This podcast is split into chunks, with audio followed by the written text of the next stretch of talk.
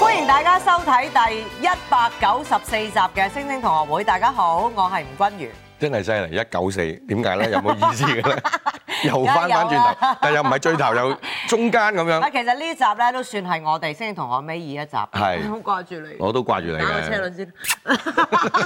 點解一九四咧？因為你係今晚三個嘉賓嗯咧，真係不容得失啊！係，我哋而家都有啲壓力。係啊，好大壓力。平時咧都係咁立下份稿啦，今嗯日咧要攞住份稿。係，我都要睇睇。係因為全部真係前輩級啊！點解一哦，一九九四四咧？係佢哋嗰啲，哇！你夠膽爆咗佢啲年齡嘅總和出嚟啊！ 佢哋係一九四 嘟年出世嘅。 有東方荷里活之稱嘅邵氏，打造過無數經典電影。到底邵氏明星嘅生活係點嘅呢？佢哋當然有幾風光。呢集我哋請嚟傳聞中喺邵氏有三角戀關係嘅鄭佩佩、岳華同埋陳紅烈，大談我在邵氏的日子。我哋嘅嚴生係咪？嚴生，嚴生啊， 嚴三嚴四個嚴嚴生啊，嚴啊，嚴 生，嚴嫌棄生嘅嗯 嫌啊，嫌棄個嚴呢個嚴生咧，喺我哋香港觀眾好熟悉啦，但係佢真名咧，大家都都知唔知咧？我知，我我嘅真名佢唔知喎，佢叫我 錢小豪。唔係我同你哥哥飲過酒係啊，係啊，同埋咧喺邵氏都識我哥哥先， 《係聊齋》啊，我哋係無二啊係生幾多係係時間啊？係咪幾多時間啊？嗯咁你講對白係咪好辛苦嘅而家？咦廣東話真對係白你覺得你辛苦先啲定係啲對手辛苦啲啊？ 喂，對手好開 心啊！佢要估你講咩 喎？因為因為咧，觀眾要聽清楚我講嘢咧係咯，所以好專心聽我 講嘢。咁啊唔睇佢啦嘛，咁啱唔啱？ 一定唔睇佢啊嘛。我有時見你拍啲鬧交戲 咧，鬧到心臟病發嗰啲嗰啲嗰啲樣咧，我見你好辛苦講到大汗搭細汗。即係鬧人嗰陣時個樣係啊，哇！今日你錯啦，我特登咁做嘅。哦，係好嚟嘅。啊，哦， 記唔記真係得珠江入邊啊？佢佢咪講到嘴都歪埋嘅。係啊係啊係係演啊出，嚟嘅，哇即係特登設計㗎嘛？假演演唔演點樣做 啊？佢係演出嚟，佢唔係演出 嚟，佢演出嚟演出嚟演出嚟啊！我而家最最慘就係合嘴同埋唔合嘴，我搞唔清楚，係啊有時會搞唔清楚。好啦，我哋三個從頭從頭説起啦。嗯，由啊 Lady First 啊，佩佩姐啊因，為我先入入誒誒，我先喺南國第二期，佢係我哋前 輩嚟係啦，佢哋兩個係第三師姐期師姐係但係佢又細過你哋喎。細個冇所謂啦啊好多細個我哋嘅師姐咧，啊係就係我哋講好多㗎啦，其實係爭在未舐嘴啊，嗯，記翻你當年，喂，真係 喺南國呢日子食唔好食，食 食食哦唔少好嘢係 嘛？ 烈哥啊，有我有我快最樂中意烈哥咧，佢係佢係比較咧冇乜所謂，因為曾經係風流快，唔係唔係 快樂，風流過就有乜所謂啫，係咪？風流唔係下流啊嘛，啊佢就係喂，話真係咩叫風流下流咩咧意？思啊？即係中意冇就佢話你女仔咯。數風流人物睇精，今朝啊，今日我唔 你嗰陣時，我我喺我喺飯間都聽過你講我化畫妝拍黃老夫 嗰陣時，阿烈哥就嚟啊！當年咧喺邵氏都識好，我識好多女 仔㗎，我好中意識女仔，我係最欣賞呢啲呢啲男人咪好咯，中意識女仔有咩唔係你好講啫？清楚，你廣東話好標準嘅係咪？係，但係我都有需要撩你啦。 你係我記得你講一次，你係中意梗係啦，我喺邵氏入邊做嘢，嗰時候有邵後氏生今年五十週年，係我問你啦，邵氏喺誒香港係一個咁大嘅公司，對成個世界有貢獻嘅呃誒一個邵氏公司。梗係我喺日本做嘢，梗係識得好多女仔 啦， 識得好多男人添。有貢獻同有女仔有咩關係？ 喂，咁大家謝你佩佩姐梗係好多女仔啦嘛，我意思 話。佢喺邵氏嘅年份唔係咁長，但係可以識咁多女仔，我我哋羨好慕即。係唔成唔成正比例啦。阿華哥咧就係我哋使咁耐，咁耐識嚟識去都係識一係個，又識誒收尾識誒都冇冇而幾個。家太太都係邵氏識啦係係邵氏識係嘛？係啦哇！你唔識其他女 仔？啊唔我話係即係唔係錢你都仲識咁啊？得唔李得？清啊咩都唔識㗎，識識。秦平啊唔識，井嚟都係啊㗎係唔嘛？識啊，陳平仔、你何 Lily 啊，係啦好多個好多靚女。識，我都係咁識㗎喂，嘛。真係阿烈哥老老實實啦，可唔可以阿華列哥個表嚟聽下我有陣時問佩佩姐識男仔嗰單嘢啊係，係咪真係嗰陣時啲明星鉗好多嘅咧？呢個 cam 啊， 熱熱熱夾，即係唔嗰啲人係唔係熱嘅，係靚好多，真係好有明星嘅風 範。你唔可以問我嘅喎，係咪啊？我覺得你好靚啊，多謝係咪而家啲係咪真係爭啲嘅咧？點可以咁講啊？咪得罪晒所有嘅人。得罪埋唔係曹你講敏你嗰唔你係。唔係，你一一個時代有一個時代唔同噶嘛。咁我係咯哋我哋嗰個時代識嗰陣時，就覺得嗰陣時嘅誒女仔係最喂，嗰啱陣。時嗰啲女人係女人味重啲嘅，以前嘅服裝咧，的確係好好嘅。嗯嗱、譬如話旗袍啊，咁啊開叉高啲啊，短啲啊，個有突腰顯收得好係啊，有啊。突顯到嗯個胸啊，啊，係啊，咁就啱睇到係 啊，再加上個高跟高真鞋咧，以前嘅女仔咧，高係個腳針 點着嘅咧？高 高真踭高踭鞋，高踭鞋啊！sorry 啊，對唔住啊，對唔住啊，各位觀眾。 誒，嗰個腳咧好靚嘅，係真係啊腳型要好靚嘅。嗯，咁行路咧真係以前邵氏教噶嘛，係嘛？有有嘅先生係嚟教呢啲儀態啊嘛，儀態老師儀態有冇啊？嗯，有冇而家啊？都有啊，而家都有啊。照計以前有㗎，有有教女仔食食餐啊，咩要教有教㗎，咁、嗯就就梗係行路有啲唔同啦。而且一出嚟咧，每一人每一個女誒女明星咧都有佢嘅特點，嗯，表現到佢嘅性格而出嚟。家啲所以你會覺得好好覺眼會擰一下咁樣。係。啊，但係而家時代又唔同啦，嗬！大家都講晒嗰啲咩豪邁啲啊係，又話講讀到舒服，依家講係啊講舒服，咁就 OK 咯。嗯啲女仔牙手牙腳都得嘅而家， 即係一啲儀態都冇。呢個係我覺得係 咁你覺得君如有冇儀態咧？表現佢嘅特色？係表現你嘅特色啊！唔好講我啦，好講講返唔個緋該你聞女友唔啦，係，我好中意佢㗎。係咪係㗎？我偶像嚟㗎，係嗱，咪你哥，你㗎？中意佢而唔溝佢咧，我覺得你係放生喎。佢嘅特色好好㗎。你你哋兩個係咪已經喺趙氏年代？ 已經開始揾嘢食㗎唔啦，係 啲女，手到拿來。唔可以真係咪咁好易講。好易唔係唔可以咁講，因為嗰時候我哋個個都後生嘛，啱唔啱？係咯，靚咯，係唔係靚唔靚嘅問題？後生男女都喺一齊嘅話，就容易有感情，係係咪？嗰個好自然嘅事，唔通嗰個時 候咧，咪成個環境都係咁樣。係咧，等陣 你講。 我係想唔通講第二啲嘢捉棋啊？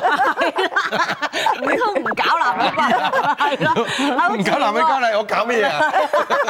成個邵氏咁多靚仔靚女，唔通我搞多間咁邵氏出嚟啊？咁當年當年當年都都幾好玩㗎喎！嗱，係啊一一，好我羨慕你哋嗰年代我細個都都跟我哥哥而唔家我哋咧係係而且而且咧，我哋又住喺宿舍度，係，我就係想講呢係啦啲係嘛？焗埋一焗埋，真係係咯真係近水樓台嗱啊！真係嗰呢陣時又冇狗仔隊啦，嗰啲唔係近時啲記者好錫同埋我哋同埋清水灣係好靜係啦㗎，你想出去啊嘢，你除非自己揸係唔係咁車容易，一個八點零九點啊，哇萬係啊萬里無雲，萬里無人㗎，唔係你哋入咗邵氏就係南國咩？邵氏唔係入咗南國訓練班先訓練班之係即係邵氏嘅訓練班嚟，係啦，南國訓練班叫做。南國訓練南班。國劇咁團。入咗去讀幾耐㗎？到一年，一一年年到一年，咁一年嗰陣時係咪已經你哋唔係同級 嘅？唔係我我第二期誒。啊你冇第二聽期書啊！第二期第二期、第三期我。我係師我哋兩個姐，第三期佢哋兩個師弟。畢業嗰陣時咧做香妃，係啦嗰兩個咧華哥同烈哥咧做茄啡，咁兩個茄啡 d 仲係香 妃，乜華哥同阿佩佩姐跑五年拖㗎係嘛？但係之前係咪阿烈哥追先啊？係嚇！哇幾 大聲我同佢係南國嗰個時我一日係去，係啦，因為佢見到我師姐好靚媽媽嘅契仔咧係我哥哥嘅同學，華哥 Ờ. 媽媽契契仔係佢哥哥嘅同學。我契哥啊佢哥咯，係啦係嘛？哦啊， 夾硬拉契啊喺我哥哥嘅喺上海嘅同學。係啦咁我哋就傾得埋啲，哦係啦咁啊，但係咧，我哋三個人一一路都係一齊行嘅，一路係最三徑下誒三徑下。哇睇嗰你個時候咧，就開始咧，我同佢 close 啲係啦，就咪我就追佢咯，係咪？係咁啊追咯，一路嗱嗱追追啊追追追追追追追到最後咧，就冇追到啦。即唔係佢哋聽過個故仔嗱，每個人都有自己嘅版本。係啊係啊，我嘅版本咧愛情故事羅生門啊，而係家係好好我嘅版本點咧咧，有日咧，我就去佢屋企，佢阿哥就話俾我聽，話佢咧同時又追緊另外個女仔，哦，阿烈哥。烈哥穿崩添呢樣嘢，聽埋先，聽埋先，聽埋係先。咪啊？係咁我話，咁我話咁就算啦。 你咁咁件事點可以證明係有咁嘅事呢？就嗰時我哋拍大醉客嘅時候呢，我有睇啊。咁我哋兩個打啦，啱唔啱？我就整親佢，特登嘅，唔係鬼叫佢追 你。佢一發癲咧就插到我嘴嘅 係肺，鬼喺呢度啊，唔係大髀咩？我情我拍 我第二個人伴住我啊，追你啦，唔係，係係我咩？唔係係你。啊，係 你啊，是但啦 Anyway，anyway anyway 啦， anyway，係咁佢就話我公佈公佈公佈私仇私仇係啦，就係咁樣。就其實你冇嘅，因為妒忌，所以要插傷插傷佢啊。係唔係唔係係？咁其實我哋其實我哋嗰時候只不過拉下手仔啫，所以仍然都係好好朋友到而家今日係咪？本來就就即係啊，以佩佩姐嘅版拉下本就本來就到手嘅啦，拉下手仔，拉下手仔，本來就拉埋筋嘅啦，可以。差唔多拉埋筋。咁點？知？唔係，個點知？個個個追我都要先拉筋㗎，你知唔知啊？係真係要壓佢拉啊，筋啊，幫你壓腿啊，之後有。 每一個都要壓呃 佢。即係可惜，就嚟到手嗰剎那，俾佩佩姐唔知邊個三姑六 婆就話俾你聽咁你嗰個個版你個版本又係咩？烈哥點係咪咁啊解最係咪你嗰陣唔係時因同時為有追你嗰個女仔個另外一？個女仔咧係原本係因為嗯嗯佢係有同我講有個誒、誒第四期嘅男個同嗯學追佢，佢驚。咁啊，成日即係 hold 住佢，咁啊叫佢，你保護佢我送佢翻屋企，保護佢送佢，咁啊送下送下送下咪就哎誒又啊，係我 好中意你 講，我本來就想諗住送佢送佢送佢，陰陰嘴笑，送 佢送佢。你哋因為呢件事就就分開咗冷啦卻咗你哋嘅感情之後，阿華哥幾時又同阿華哥又拍過咧？阿佩佩姐，應該係係開始嗰陣時，我哋一齊練舞啊嘛，係係咪？即係之後隔咗一陣子㗎彈舞啊同哇！埋佢哋拍咗軍嚟，誒報紙登咗好多次。 嗰時代嘅報紙喎，係唔係而家喎。哇！成日講佢哋兩樣嘅事，好軍嚟又係因為你拍嘈好轟動嘅 因為你拍轟動啊你問下人哋有冇 permission 今日啊？如果翻屋企因為拍咗罰大企嘅聚時合候撐係好自咁啊然嘅，每人人公司嘅宣傳都係可以利用焦點誒焦點可以啲緋我有啊聞，睇啲緋大聞聚合啊利用呢啲方面啦。咁同時咧，的確係誒，我同佩佩嗯日久生情嗰陣時成日都要練跳舞，咩拍《豔陽天》啊，拍咩即係時時都要一齊排舞。相對香港咁花啊，園俾誒香港花月夜啊，咁大家一齊跳舞，梗係即係歌多啲舞接片觸咯，嗰陣時嘅係年啦代呵。邵氏出品必屬佳片，究竟當年嘅製作係點嘅呢？演員又點同胡金铨、張徹同李翰祥等等嘅大導演相處？佢哋當年嘅片酬又有幾高呢？嘉賓們大爆拍戲內幕。喂，你知唔知我啱啱即係咁啱近排陪阿長毛睇翻佢嘅重拍。長毛係邊個我啊諗住陳可辛導演，陳可辛啊佢老公佢成日都話有重拍翻啲邵氏經典，大聚 合大聚合。十三太保嗰啲就係啊，嗰真啲係有啲啦，太咩強誒刺馬嗰啲啦，所以我咪嗰日咁啱就睇翻大隻睇客翻你哋大隻好客睇嘅好睇好睇。啊，不過節奏慢啲，而家加快啲就唔好睇。啊但係氣味濃當年好啊，㗎係咪？當年節奏喂，慢當年就係咁唔嘅係咧，一個係啊鏡頭一個鏡頭打好耐噶嘛，你係哋啊係啊，都幾好新手喎，反台翻翻張台落翻嚟繼續打㗎係啊，喎。招數多，招數多但係就唔使節奏太快，因為而家只得個快字，係咪？我中意嗰陣時節奏啊，我就近係時有對住都對住係啊你分幾鐘。唔係近時我啲時時拍下三十幾嘅三十幾招，三十幾招招啊啊，好閒嘅，好閒嘅廠頭打到廠尾係嘅，啊 係記得個可三十幾招，記得係啦，係咯，近時打唔波記好多得時已間經，炒咗啦，係啦。真係啊係，啊係係，莫講話主角辛苦，做武師都壓力好大，係啊係咪？三十幾招，因為補位近點時樣補位近時臨冇廿七八招先嚟冇 N 字 monitor 睇㗎。啊嘛，係啊近時冇 monitor 睇，全部靠攝影師話 OK 唔 OK 啊嘛。係所以你好難啊，即係少少攝影師話穿幫就慘。就當當年都會有個有有個習慣，啲導演都話幾好，不過保險啲嚟一嗯個係咪啊？因為冇睇冇人安睇同到埋係咯都係第二日沖片先睇翻片㗎嘛。咁樣誒嗰個年代嗯嗰個年代係都國係語國嘅語片電影唔係係行係過廣東話嘅唔。係國語高級過學廣東話，係係啊，點解咧？點解咧？唔係佢哋覺得可能國語嗰陣時拍嘅電影咧就有 colour 㗎，啊咩 Eastman colour 咩可哦以是是萬萬咁啊彩唔係繁忙哦嗰個係最主要係邵氏公司成個製作嘅方式咧，係從荷里活成套搬過嚟。嗯唔係你聽我講，從舊嗰個嚟你你聽聽我講完，唔係唔係唔係唔係。所 以咪講國語咯，得唔得？唔係唔係唔係唔係，佢嘅成個製作組合啫冇得定咁啊，最緊要係佢嘅忽學望好大，哦哦華語嘅市場大係啊，係咪？啊咁佢所以東南亞佢拍攝嘅成本就高，高可以攞高過廣東高啲，高啲咧，所以咧佢嘅製作比較認真啲，咁啊出嚟嘅效果咧就好啲。而廣東片咧嗰時候唔係唔好， 我覺得嗰個演員演得好好，但係佢市場細嗯成本市市場細，咁啊成本好哦係係輕，係個市場好輕咪啊大唔家主宰一齊嘅即係同幾日而家拍其實同部，而幾家日差拍唔部，多咁就變成你所謂成本高都係幾十俾人衝咗萬啫，嗰陣時幾十萬港幣，但係幾十萬嗰陣幾十萬好犀利㗎啦，啊你而家講緊我聽佢哋拍兩萬五就可以買一一棟樓啦，一等樓啦，你幾十太子道萬添啊！係咯哦真？係我而家成日都同同阿陳點學啊生講，你攞嗰啲兩億去拍部戲，不如炒樓啦，做乜要拍兩？咁個個炒樓邊個 炒戲啊？係咯，所以又唔得哎咯。啊我哋啱啱一邵氏嘅時候二百五十蚊一部片咋，你諗下卅。哇！你仲高過我啊！扁你酬啊哋！仲記得㗎？我多過佢哋我哋我哋簽約嗰陣時，我諗我哋簽嘅約差唔多係係八年嘅，第一年係二百蚊一個月，係跟住一個月拍咋誒一個月薪任拍，月薪誒有冇拍一部津貼俾二百蚊你，我月哦 min- 薪二百我月薪就二百，如果 min 二佢百拍拍一部戲就二百就俾二百蚊津哦貼。我咁我多過你啊，我有四百嘅，你紅啊第嘛，係二嘛年？四點解百原來我蚊第啊。一年就有四百？哦，哇！咁我唔知啦。好多唔同啊，好多唔同我啊都七八 年需求唔同百蚊 啦而。家俾翻四百蚊你，幫我拍部戲得唔得？唔係400萬就得四百四百蚊嗰時候嘅四百蚊同而家嘅四百蚊唔同嘅喎，而家嗰陣時四百蚊係大約而家幾多錢啊？起碼哦都四千蚊咯。四萬喂，啊咁都好弊啦！喂，但唔係哎喎，嗱，如果一九六幾年買間樓一萬蚊，其實你哋都要兩拍萬兩萬蚊其實你都要拍好多部先買到嘅喎。哦唔係，但係拍一部片佢又俾我哋錢啦。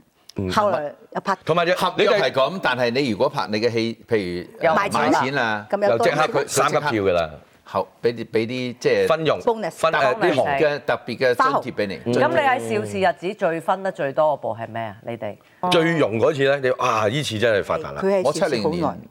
古來華哥喺邵氏真係好嗯耐，嗰陣時攞一萬銀一個月咯，我買埋好多喎。嗯好哦多另外呃再誒仲有津貼咧，同埋有宿舍俾你住噶係啊係嘛，啊所以係啊其實你就即係你慳地真係乾豆㗎你啦。七零年就一百蚊啊，好犀利喎！七零 年你係啊一萬蚊咯，七零年我啱啱嫁嘅時候嗰陣嗰陣時七零年嗰陣時開 咁始係翻啊攞幾多錢變咗？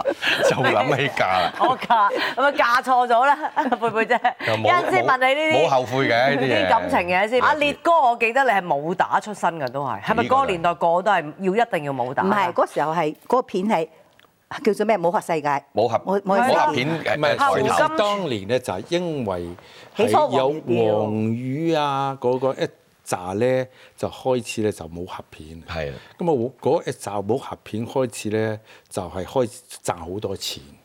就賣得浮啊嘛，賣得浮連連全世界都賣連連因為冇外國語言嘅人都會睇啊嘛，一幕合冇語言片第一部誒賣去歐洲唔知咩情好出名嗰個叫做《天下第一拳》係羅列拍嘅，羅列㗎嗰陣時賣賣得好犀利，第一部好似韓國導演拍嘅，仲早過獨臂刀，唔呃呃係佢買真後係國韓賣浮啊，賣浮係賺得多，最佢好後過後過特別多，但係就係佢賣嗯最好賣浮就係天下第一喂，拳，真係其實冇變過歷史係，都係都係要打，係都係要要係係要係拳腳，都係嗰啲嗬。唉，你睇荷里活而家咁用咁多錢請我翻我哋啲中國人去去做武術指導，都係因為要打個，要知道個市場大啊嘛因。為我嗰個 body language 嘛啱唔啱係咯嗯，又唔使聽對白係啦嗬，大家容易明白咁嗰陣時，阿烈哥啊做奸多嘅，多數係阿華哥啊做中啊，係嘛？係。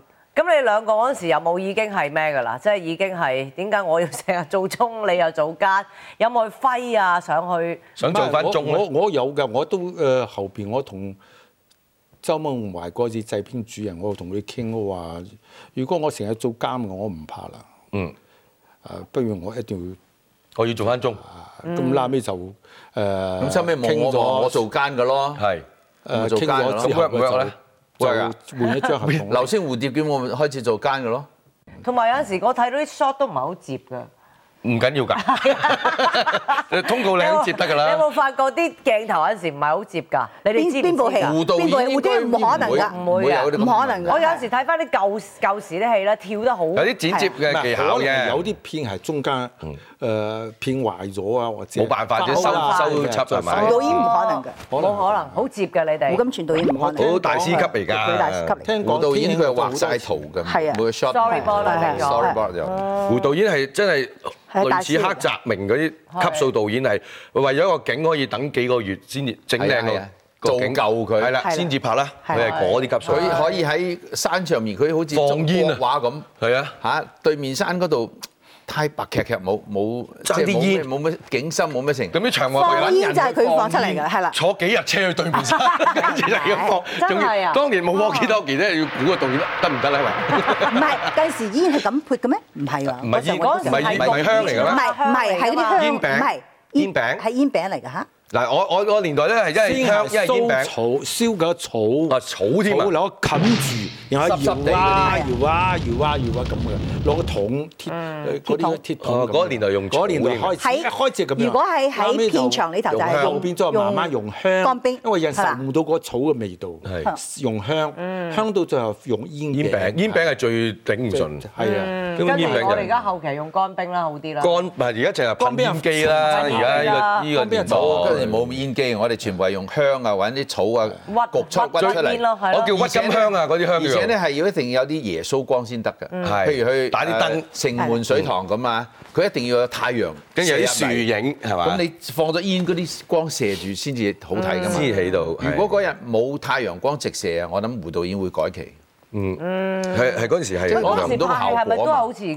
啊咁啊睇邊嘅過度。嗯唔會唔會唔會㗎佢唔鬧演員啊嘅。因因為胡金哦銓唔鬧演，好多演導演唔鬧演員嘅。邊個會鬧咧？啊羅啊羅叔叔都唔鬧導演嘅，楚原鬧鬧演員楚原叔唔會啦，唔會張志導演好脾氣到啊，好 少可佢就咁樣。我記得我嗰時候導演鬧跟我哥哥去邵氏，佢張志導演係通常係咁樣型，但係啊 一陣間我開機，你哋就打。一開機你哋打下， 就咁啦，就係講咁多嘢。嗰時就就係打嘅啫，我已經。好少我覺得可係啊，當年啲導演係比唯一較一個係斯導文。演鬧過演員嘅嗰陣時有，龍江唔係唔係唔係唔係唔係唔係程江定龍江？誒，嗯吳程江都唔鬧，程江都唔鬧啊係喊啫程江係係吳家湘導演有有時鬧過一哦個演員，佢佢認為俾佢鬧到喊，嗯係啊試過導演多數係鬧其他啲人，唔係就導唔鬧演員，因為演員係咪邵氏啲演員，即係係咪好風光㗎啊都有級數嘅即係好大明星㗎啦。都唔係佢鬧鬧咗佢鬧到佢唔識做戲咪仲衰。嗯咁而家都有啲導演都係咁鬧演員㗎喎， 唔而理家後 果咯。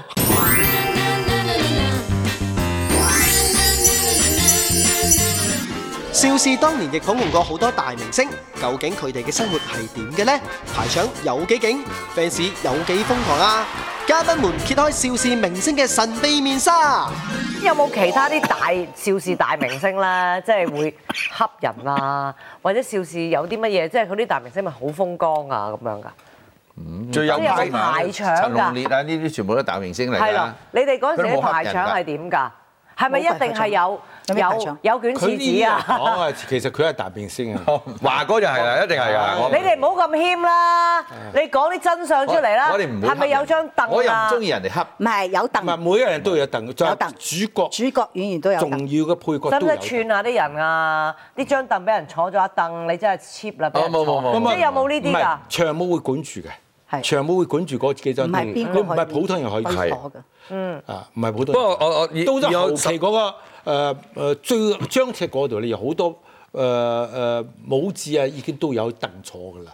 咁誒咁比較有晒名㗎，有晒名咁有㗎冇嗰嘛啲。咩譬如私人跟班啊？我哋冇㗎私人化妝冇啊就㗎，長而家冇我到而家都犀利冇，而家好似好多人嗯有啲助手冇嘅冇㗎以以前前唔冇需。要化㗎妝有冇以前冇㗎倒有茶水倒俾你嘅，係有前面有台㗎嘛，係啊啦，哦誒凳頭前面都有台啲劇務會打點晒一切，唔好醒目係有個㗎茶水啦，有叫茶啊水，嘛。有茶水，即係我哋而家都有啊。但係你冇跟一個化妝，跟一個冇冇嘅冇嘅。化妝就係反而粵服侍語片有啲大老官就有人跟，係因為可能國語佢要片冇整嗰啲衫啊，啲大老官係咪咧？啲唔係唔啊妝係啊，慣咗啫。係咯邵氏就唔使，邵氏我淨係見過嗰個叫耶穌咧，係咪有個耶穌耶穌有個劇務咧？劇務阿張哲導演去到邊度咧？佢佢張哲導演一係咯，佢就喺度跟住你，係啦即係好遠。嗰個導演好似想坐又唔係，我哋啊服我呢哋度服裝都係廠入邊着着嘅，係唔會係服裝間出出出出嚟，唔會，因為嗰時冇冷氣噶嘛係，所以你一定係廠入邊試戲試完之後，燈光打好，着衫拍戲，嗯，係喺廠裏邊。錯，着衫係有專服裝幫你着唔係嘅。嗰陣時打光好耐㗎嘛，係啊係啊，好係耐㗎嘛，真係打光打好好耐㗎耐好耐㗎好耐即係啊拍一個鏡頭拍好耐，哦啊等咁好你耐。翻一次光要一日㗎嘛，係就係停停廠嘛。即係翻如果光從嘛個頭大反啊翻光佢係大反嗯啊，一大反，我哋以前去斜釘十三張㗎啦。因為嗰時係打點解咧呃上面有五十萬貨，，成個廠打晒光呢係幾十萬貨嘅。五十萬貨全部係堆嗰陣喺時上面啲誒底片啊感光慢啲啦，同埋唔係呢啲咁機械式，咁咪咪一而家一零一轉講到突突突係以前人要燈橋跟條板上面好高係啊係啊係啊係啊㗎係啊隻燈咁啊，係好啊辛苦係㗎啊。我記得以前落廠嗰度咧，就係燈橋板攝影化，有個燈光喺度瞓覺，啊嗯嘣一跌落嚟，死咗跌落嚟咗，分咗咗跌落嚟，壓住嗰個長記，而喺我啲男高哦頭個背脊上邊，嗰嗰燈光師冇事咧，嗰個長毛就誒長記就慘啦。如果個長鏡佢冇事咧，個燈光師亦都係慘。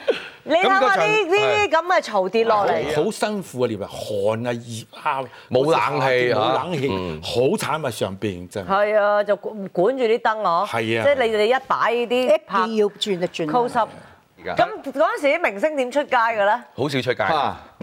我咧就誒嗰陣時就喺門口搭嗰啲叫做巴九士九人 van 啊啊，搭去龍江道啊，喺邊度嚟嘅龍江咧道？龍江道九龍城啊嘛。哦，咁我哋門口搭唔知幾毫子啊，搭到去龍江道，夜晚黑就去龍江道搭搭翻你唔翻驚嚟，人認得出，哇！嗰個咪惡係咯話咁樣，唔緊要㗎。唔緊要㗎，當年唔緊要。咁但係有有時我哋你幾喺年門口咧等等下咧， 誒陸叔架車出去六喎，號嘅車嚟㗎，啊車 埋我咁。又會誒上嚟上嚟，咁日車埋我哋出去。哦，真係哦啊陸！叔又幾好人，即係都係六字牌。佢嘅 l o s 係六字 㗎，嗰陣時陸叔已經好勁㗎啦，係嘛？即係已經梗係勁啦已經係超級王國嘅霸主嚟㗎東嘛方荷。里活係啊，即係一個王國嘅咁老陸叔有冇細。架子㗎？即係佢佢嗰個年代，咦？佢唔咦需要擺。架子啦，佢唔需要擺架，佢已自己經係架子佢有啦，呢需個唔需要擺架子咧？威嚴嗯係啦，我想知你八零哋年代啊最紅嗰陣時揾幾多錢一年咧？一九六八年三三千千五五百百啊，六百三千五百蚊一年啊！一個月一個一個月啊，都算要哦好多多啊，咯六八年，一九六八年係六百一個年叫多佢分分鐘而家都係喺係啊 TVB 三千五蚊個數嘅，但係而家唔食唔自在啊嘛，而家你都係玩換票， 我我哋大家都知我而家三萬五千蚊咧一個 show 啦，我諗我冇啊！我哋好好低嘅低微唔到不係得喺了 TVB 大家都唔知， 大大家明白㗎。啦。咁有咩辛酸咧？喺邵氏係啊唔受使話傷再咧，有接冇早試班過㗎嘛啲咩受傷受傷就有跌落嚟啊？分分鐘有因為以前我哋跳啊成，通都通係多數自己跳自己嚟噶係嘛啊。咁地下嗰陣時冇冇墊紙皮盒啊，冇成嘅，就咁仲見到地仲未發明喎啊，見到地未跳發落明嚟啊啊。最多佢換一塊草軟席少少嘅喺度喺度，即係等嗰啲灰塵唔起身啊或者咩嗯成。咁啊有時半夜三更跳可能會受傷嘅。嗯我試過有一次跳傷咗一隻腳，跟住再打再兩隻腳都傷晒，因為你要就住另一隻腳啦，係嗯嘛？兩隻腳都受傷。嗯我哋公司有腳位底黑醫生晒啊，叫羅醫生，係放我哋公司專我哋有啲演員有咩唔舒服啊，西醫嚟嘅就揾佢。咁我改咗合同做主角嘅合同之後咧，第一部戲叫《拆刺婦》，咁啊就嗰時一路拍，拍到最後一場戲嘅時候就係拍打，因為打咗十四日，早拍一路拍到夜晚黑，拍咗拍好辛苦，闖入角，到最後我頂唔順啦。嗱，尾羅醫生嚟丟咗鹽水搭拍嘅，唐街冇就知道。到最後一個鏡頭係唐街替替我嘅，哦，都拍冇唔辦到法，啦拍。唔到，冇辦法。哦，咁嗰時嗰但係啲嗯嗰精力消耗得好勁嘅。嗰時候你你一個鏡頭從誒廠頭彈打弓到床兩張落去之後，一路打打個抽咗彈弓床再打翻嚟，一個鏡頭嘅嗯啫。嗰陣時係興呢個一係啊個鏡頭落，同埋當年咧係個影棚又冇冷氣，冇啊啲燈又勁過而家好多，四十幾度係咪四十幾咁所以你即係啲體能就係咁我啦。成部戲丟咗二百幾次鋼絲，導演有冇御用班底咧？ 當年，差唔多都係御用班底。咁點解會有一個班即係佢面面俱圓啦㗎？可能係咯，因為奸角係最好咁樣嘅嚇，即係出色嘅奸角導到都要。嗯睇邵氏奸角好少啊嘛。嗰時我又得喎，又酷啊，咁啊梗係啦。個個你而家都好而家 cool 都啊，好 cool 啊係啊，而家都好型啊，阿嚴生，係咩？係啊係但係啦公司都希望你哋有競爭。係咯，競爭呢啲係唔係嘅鬥叫競爭？係。競爭良大性競爭良性佢都希望你鬥啊。即係人才仔仔當年係真係係係後期我我有出喺邵氏淨係同黃宇唔講嘢，點解點咧解？咧？佢唔黃宇同佢打交以後，我就冇同佢講過嘢。哦，哦打，即係佢打華哥同阿黃宇大哥打過交㗎，冇，我哋係我諗係年少氣盛啦，大家有有啲咁。係為咩咧？因為即係幾十年冇講過嘢啦。佢佢望係佢啊佢你啤係為咗啤背佢同阿黃宇唔講嘢啊唔？關事唔關唔事。係，因為其實咧，黃宇係同我同我鬥，嗯，但係咧佢佢就做咩拎要同佢嚟你出鬥氣，啫？因為我哋兩個嗰時候最一個一個係女仔，一個男仔最好大嘛合啊，係即係武俠片嚟講係咪？哦咁有乜好鬥啫？一男一女，佢點啊鬥啊？要哦你啊我，威過你啊！我要威過你。今唔次我係佢佢個佢鬥係咩？泊車啫嘛，係嘛？即係爭車位。係唔係佢泊咗架車？因為羅叔叔羅維導演羅維導咧演就同佢住喺隔離㗎。係咁就我誒呢架車就泊咗喺佢嘅車位度係咪？係泊咗泊咗佢嘅車位度，唔記得係點件事啦。總之爭車位啦反正佢係啦，咁佢結我哋返到就嚟翻嚟翻到嚟以後，佢就開始嘈嘈就開所以始。我啱話好轟轟烈烈就係嗰啲原因哦咯。啊哦，有原因 後生嘅。嗰陣時係大家會年少氣盛啲嘅。咁啊打起上嚟啦，咁啊你又同佢佢唔可以打第二個，佢唔可以同我打㗎。佢冇由打女人啦。係哦咁啊啦，打你條仔 啦。係啦，唔係我打你，唔係有冇嗰啲瘋狂 fans 咧？即係嗰啲瘋狂 fans 送禮物或者寫纏情住你信，哋啊，又話要自殺啊，又話要你唔睬我又點嗰陣啊？時有啲冇？就當咗係你老以前婆。嘅 fans 咧係成日寫信俾公司，有㗎寫信啊寄過嚟攞相咁你哋會唔會㗎嗰啲又唔我好我笑淨係有一個，嗰個係台灣嘅，唔係香港嘅。台灣傻嘅我拍《南乳之歌》嘅時候係，咁佢就黐黐地線，不過佢就唔係話淨係傷害 fans 啫，佢都係工作人之一㗎。咁佢就暗戀你，喺喺喺南乳嘅南乳喺嗰啲關犯人嘅時候嘛，咁結果晚黑咧佢就唔見咗，突然之間，咁大家都好緊張，點解唔見咗？第二日之後就揾翻佢咧，就抱住個羊咩瞓覺喺山山度山好似山頭嗰度窿山山窿度，嚇咁就係已經係好瘋狂啦。中意哦佢，中意佢但係咧，但係拒絕啦之後就佢好唔開心，匿埋個羊咪。哦，就當咗楊咩就係佢啫。都誒唔係好激烈啫嗬。啊依個都好似咁就係好激烈啦，咁就好激啊嗰個烈年啦代，嚟講係好激烈 㗎。係啦，我捱鬧係捱到不得了啦已經。 轟你，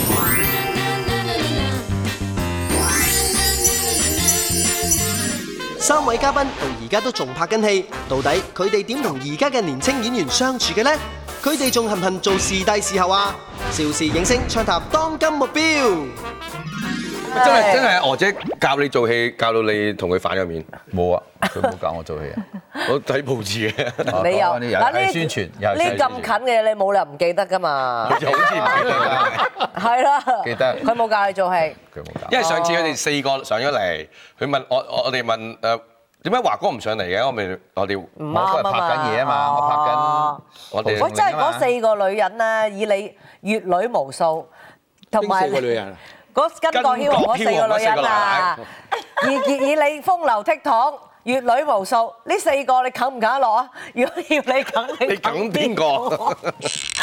如果四個覺得你真係，唔係話啃唔啃，唔好講得咁難聽。誒我哋啲俗語係即咁噶嘛係。四個我都收埋咯，而家咪四個，而係啦係家真啦係四個。如果真係四個叫你揀一個咧，你覺得邊個最好啊？我而家唔好得揀啦。係啊，唔好講，你唔好講超現實先啦，你講唔好當即係你譬如啊，如果你譬如啦，你覺得合作咗咁耐， 四個如果真係如果想追啊，或者想做女朋友，你覺得邊個最 正？我而家根本可一個都唔會追。我話俾你聽，啊，好口暈啊 呢啲阿烈哥啦，你單嘢點啦？佢邊單？佢邊單？點解會我咁多單無端端有個曹敏莉係個緋聞女友咁咧？近嘅事啊！朋友啊，朋你友話，而家學，而家學。佢揾你而家係咪仲係從黃長興㗎？係咪我㗎？點知啊？我點知啊？唔係唔係，係咪因為你佢哋散咗咧？傻啦！我喂真係好嘢喎我我我我嗰次咧，我喺台灣，我喺度揸緊車，我太太喺度旁邊。係。咁突然間有個報紙記者打電話俾我，聽講香港有個雜誌登你同曹明你兩個人有緋聞咯。我話吓，我呆喺外咩緋聞？佢話兩個拍拖咯。佢話啊！我話我仲有人同我拍拖，拍拖後曹敏你靚女嚟嘅喎。我話你唔好，我冇所謂噶，你唔好害人哋啊！人哋仲要結婚㗎， 同我咁做爺爺又係就係。佢話我都覺得唔信，我話唔信你打電話嚟做咩啊？當年啊，烈哥追緊啊佩佩姐嗰陣時，你其實都中意佩佩姐嘅，冇冇做朋友啫，都冇，真係冇。未有好感唔。係啊我覺得佢係冇，但係自己身入邊有冇我唔知啊。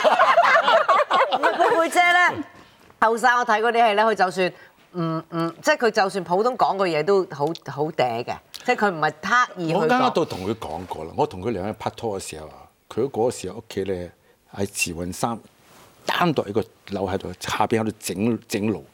嗯咁啊，我同佢兩日拍拖咧，嗰時候你知咧行路咧攰咧就 其實講攰係假嘅，其實佢坐喺度冇咁快翻屋企。咁啊，喺整地地咧有個地下有嗰啲下水道嗰啲鐵蓋啊啊！嗯咁我同佢兩樣，我一坐一陣間，兩人坐喺度拍拖，兩人傾偈啊，咁樣梗係啊，已經㗎啦嚇。等我翻到屋企之後，我媽媽就話：奇怪咧，你條褲你喺邊度啊？點解屁股後邊全部瀝青嚟？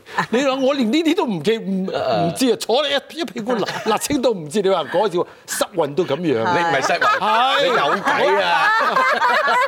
呢啲係呢啲仲好啊有立青黐 住唔走。啊呢啲呢啲係我知，唔係我唔知喎，真係唔知喎。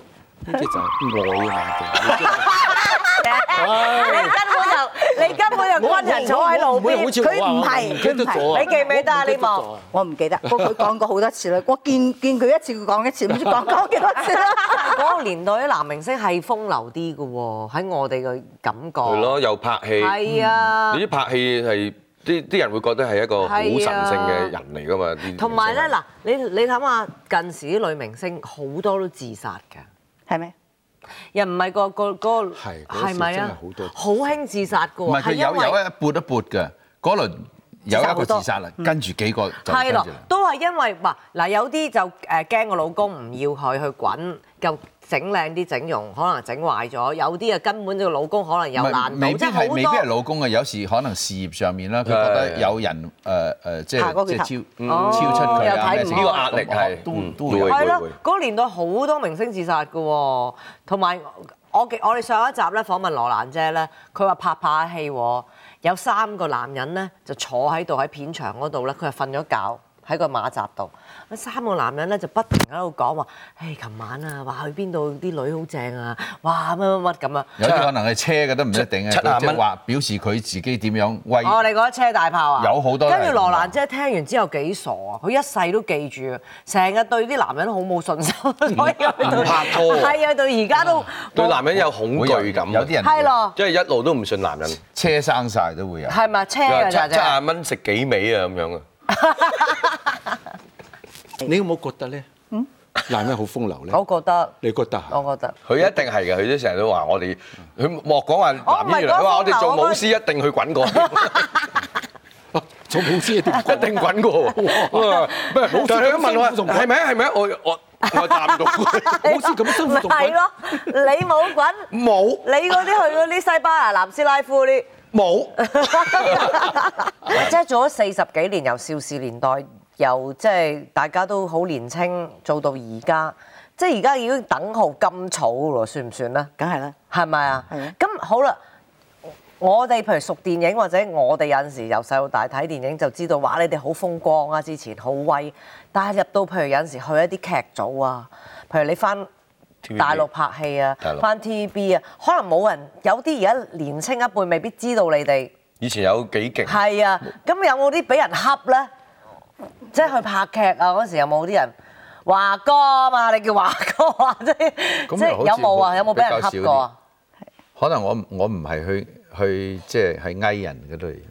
嗯。但如果你係去即係有啲新新新人，即係好唔唔係比較少同埋冇係兩件事。唔係，啊仲有仲有仲有，你你唔係呢個人，你有自信唔同噶唔嘛？同你自有自尊，應該你個冇，你又 唔需要，你又唔需要好呢似個冇好似啊，好似擺到好好成個大槓個槓咁，好似又唔好起槓又唔需要起槓。咁啊列啊列過啦，啲啲 女仔，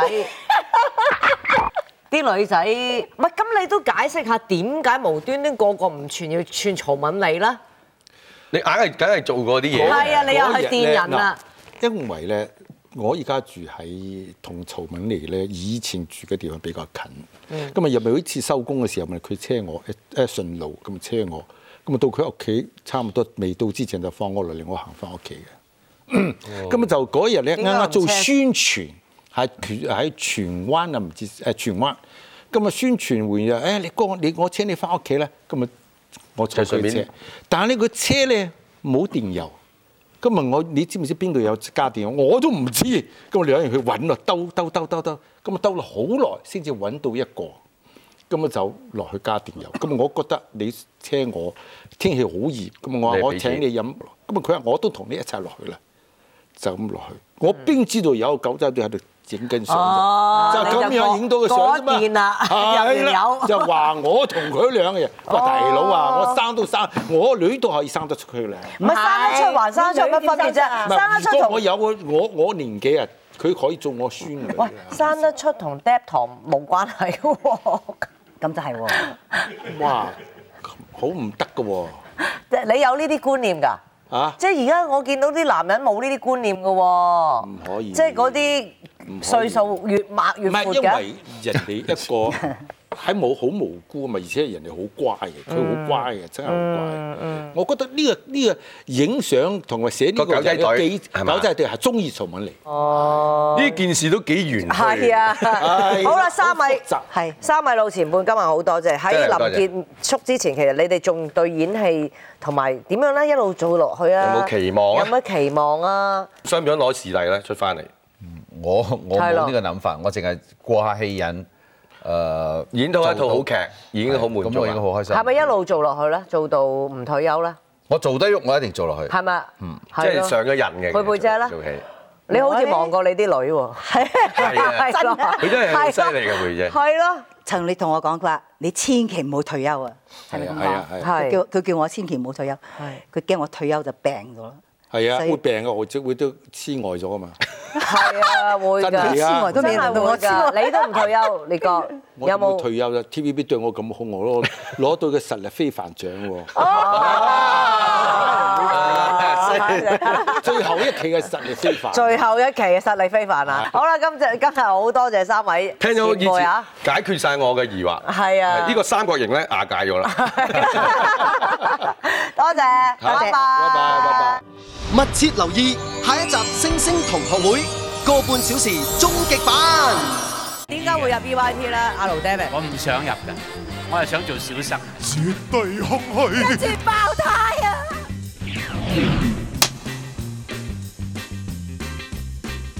佢話吓，而家唔係錄影㗎，冇得 NG 㗎，佢淨口都震晒。戚美真啊係係啦，小花之一啦咁邊個灌溉佢哋咧？嚇，講唔講得㗎？琴姐話原來佢一生人就練冇面油功俾阿炳哥索晒啊！恐龍咧，即係阿班女搭下你膊頭。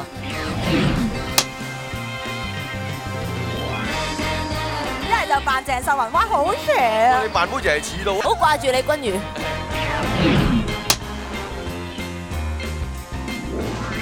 呢咪開心嘢咯。